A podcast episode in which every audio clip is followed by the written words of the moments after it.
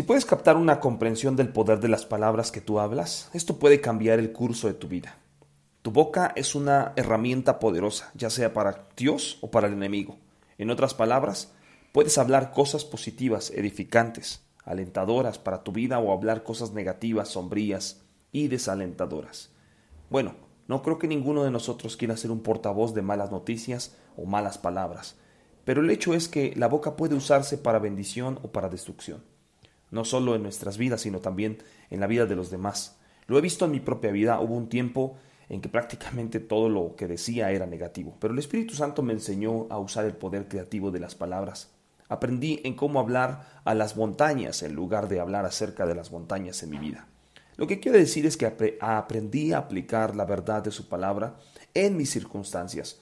Eh, con el tiempo comencé a ver resultados positivos y duraderos. La boca es como un lapicero y tu corazón es como un cuaderno. Cuando dices algo una y otra vez, se posa dentro de ti y se convierte en ti. Después no es algo que tengas que hacer una y otra vez, sino es quién eres. Lo que tú hablas es quién eres. Prefiero ser portavoz de Dios que del enemigo. Yo quiero hablar su verdad y disfrutar de mi vida. Por eso en primera de Pedro nos dice el que quiere amar la vida y gozar de días felices, que refrene su lengua de hablar el mal y que sus labios eh, y sus labios de proferir engaños. ¿Quieres disfrutar de la vida? Entonces usemos nuestra boca para hablar las cosas de Dios en nuestra vida.